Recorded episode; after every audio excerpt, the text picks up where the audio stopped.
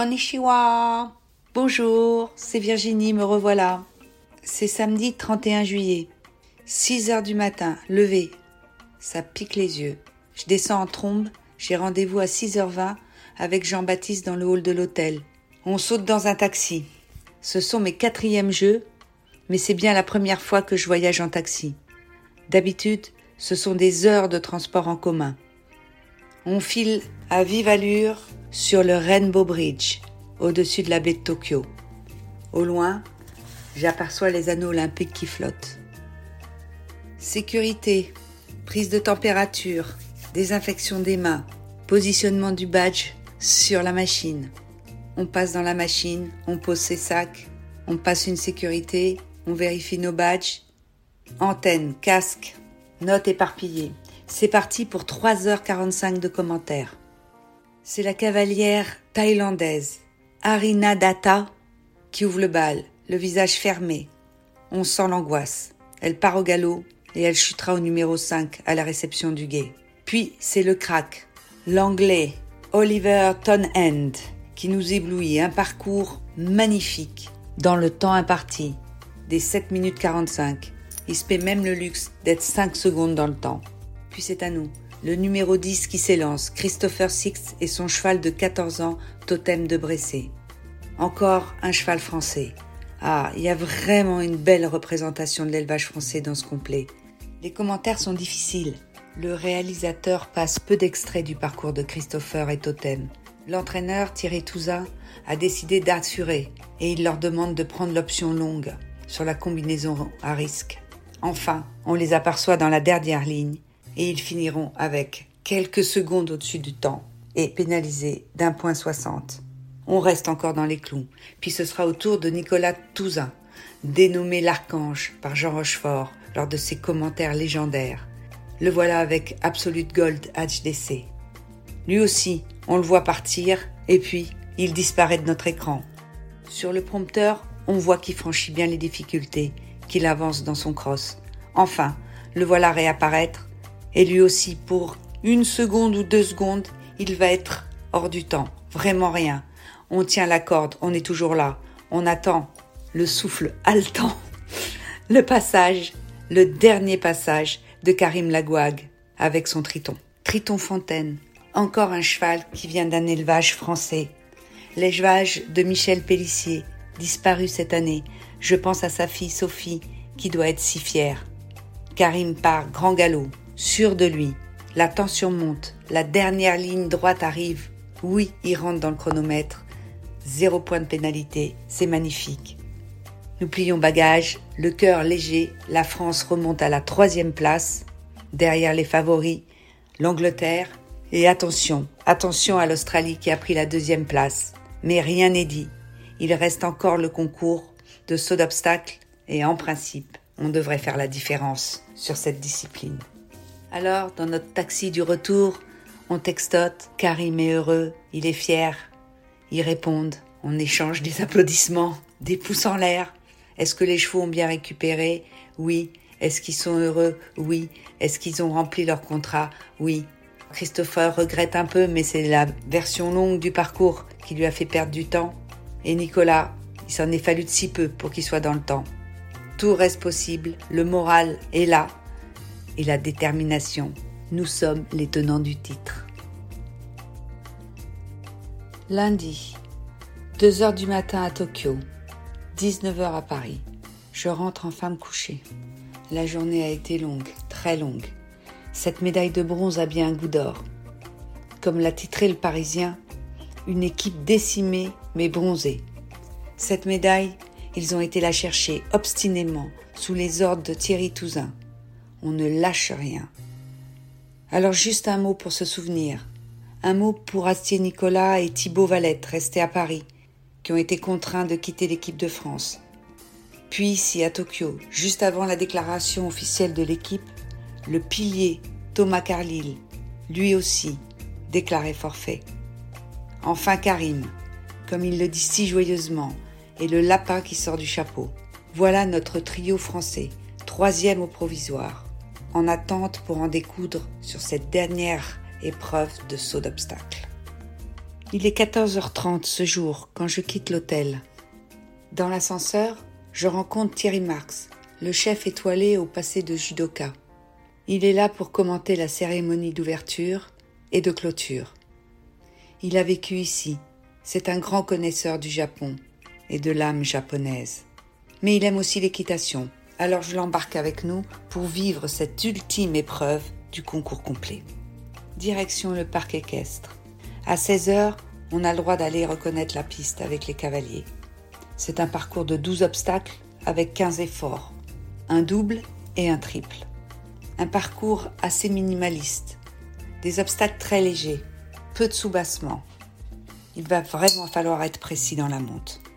Au loin, je vois les cavaliers français qui reconnaissent avec Thierry Pommel, qui les conseille. Je discute avec Édouard Coupéry, l'entraîneur adjoint. Je regarde aussi comment reconnaissent les Anglais, serrés les uns contre les autres. Scott Brash n'est pas loin. Et aussi Michael Young. Comme il doit être déçu, Michael Young. Il a touché à peine ces nouveaux obstacles avec des mimes, des taquets de sécurité. Vraiment pas de chance. Impassible, il reconnaît son parcours au milieu des deux cavalières allemandes. Julia Kraveski, qui tient la tête, et Sandra Umfart il y a de plus en plus de femmes. Et peut-être, pour la première fois de l'histoire, peut-être que c'est une femme qui va remporter cette médaille d'or pour le concours complet. Jean-Baptiste Marteau m'appelle, il faut se mettre en place. Dans peu de temps, le premier cavalier va rentrer sur la piste. Jean-Baptiste se bat pour avoir de l'antenne. Ça va pas être facile aujourd'hui. Nous sommes face à la gymnastique et à l'athlétisme. Avec en face de nous Samir Aïd Saïd qui joue une médaille ce personnage, sachant qu'à l'antenne sont privilégiés les sports qui peuvent avoir des médailles. Alors nous sommes en attente, prêts à prendre l'antenne dès qu'on voudra bien nous la donner. C'est Nicolas Touzin et Absolute Gold qui s'élancent en premier et qui effectuent un magnifique parcours. Toutes les difficultés sont franchies, en particulier ce triple qui fait tellement de fautes en sept foulées dans la courbe. Magnifique parcours, malheureusement un tout petit peu de temps dépassé encore. On retient son souffle, la France est toujours dans la course. Attention, les Anglais ne ratent rien. Quant à l'Australie et la Nouvelle-Zélande, ça se tient. Pendant ce temps-là, notre deuxième cavalier s'échauffe et nous sommes en course, toujours en course pour la médaille. On nous prévient qu'on va nous donner la main. Nous sommes à l'antenne pour un blot de 5 à 8 cavaliers. Karim et Triton font leur entrée sur la piste. On les censure. Le début de parcours est parfait. Tout va bien. Attention à cette ligne en sept foulées. Le cheval a des grandes foulées. Il passe bien le numéro 4, reprend, un peu près, bien franchi le premier élément, qui est un droit. Une foulée, un peu longue. Karim essaie de faire décoller son cheval à la main. Malheureusement, la barre tombe. Toute la fin du parcours se déroule parfaitement. En particulier la ligne du double qui est très très bien montée. Karim est dans le temps, mais il a 4 points. Est-ce que cela va suffire? Pour l'instant, on ne bouge pas de place, nous sommes toujours troisième. Il faut attendre le dernier lot de cavaliers. La pression monte, on sent les cavaliers beaucoup plus tendus sur le dernier parcours. Tim Price, juste avant Christopher Six, commet une erreur, une terrible erreur. Il reprend, son cheval cale, il repousse. Résultat, 3 ou 4 fautes. C'est la catastrophe pour la Nouvelle-Zélande, elle est lâchée mais l'Australie reste toujours là. Attention, c'est Christopher qui rentre sur la piste avec son magnifique totem de Bressé. Il s'élance et il effectuera un magnifique parcours sans faute. Quel cheval, ses deux petites oreilles en avant, une qualité incroyable. Magnifique parcours, sans faute et dans le temps. Il reste plus qu'à attendre. Andrew Hoy, 62 ans. Il était médaillé il y a 20 ans. C'est incroyable. Quelle belle histoire que les sports équestres nous offrent là. C'est vraiment la magie de ce sport. C'est intergénérationnel, mixte. On peut trouver un cavalier comme Andrew Hoy avec cette expérience, ce palmarès face à des gamins qui ont 20 ans. Andrew s'élance avec ce cheval anglo-arabe de souche française, du sud-ouest, de même pays quoi, avec un magnifique parcours, vraiment un petit bijou. Enfin, le numéro un mondial, Oliver Tonhand se balade, comme on son habitude.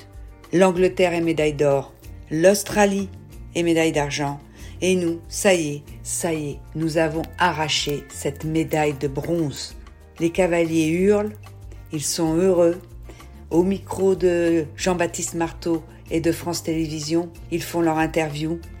C'est Christopher Six qui parle, c'est Karim Lagouad qui arrive en hurlant derrière pendant l'interview, rejoint par Nicolas Touzin et Thierry Touzin. Ceux-là, ils l'ont vraiment, vraiment mérité. On s'embrasse, on se congratule, on crie, on souffle. Mais tout n'est pas fini. Nos trois cavaliers sont en finale. Alors on y croit, on croit que c'est possible, qu'on peut encore avoir une médaille. La consigne évidemment faire sans faute. Nos cavaliers s'élancent les uns après les autres. Karim qui fait un magnifique parcours, malheureusement, qui sur le double en sortant de virage à droite ne trouve pas la foulée qu'il veut. Il est trop long, le cheval ne décolle pas, renverse le premier. Au milieu, on voit la détermination du couple qui arrive quand même à sortir de ce, de ce double, mais deux fautes. Karim est quand même content en sortie de piste. Il lève les deux bras en signe. Désolé, mais c'est comme ça.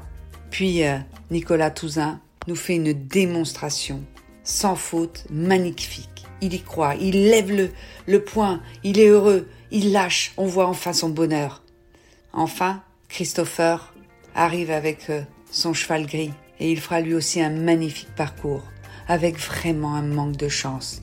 Une petite faute, une petite faute de rien, à peine touché. Mais de toute façon, il n'y a pas de regret, puisque même en étant sans faute, il aurait été au pied du podium. Enfin arrivent les cadors, les trois derniers, et c'est bien l'Allemande, Julia Straveski, qui va sauver l'honneur de l'Allemagne.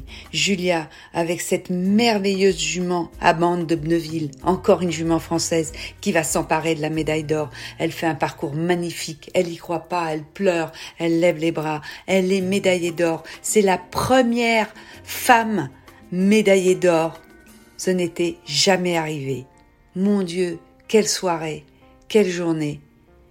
La remise des prix est extrêmement émouvante. Le clan français se retrouve, tout le staff fédéral, les grooms, des cavaliers, de jumping. On est tous ensemble. Le drapeau français est déployé. Les propriétaires sont là. On hurle, nos cavaliers sont heureux. Ils lèvent les bras, la médaille autour du cou. Les médailles sont remises, les larmes essuyées, le cœur gonflé. Nous repartons dans la salle de presse.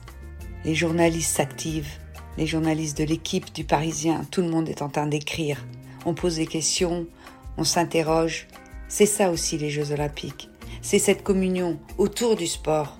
Tout le monde est prêt à céder, tout le monde est prêt à donner des informations pour que l'esprit olympique, l'esprit de notre sport puisse séduire. On a tous à cœur de faire découvrir et aimer notre sport. Moi-même, j'ai découvert tant de sports j'ai fait tant de rencontres. Les Jeux olympiques, ce sont ces rencontres magiques.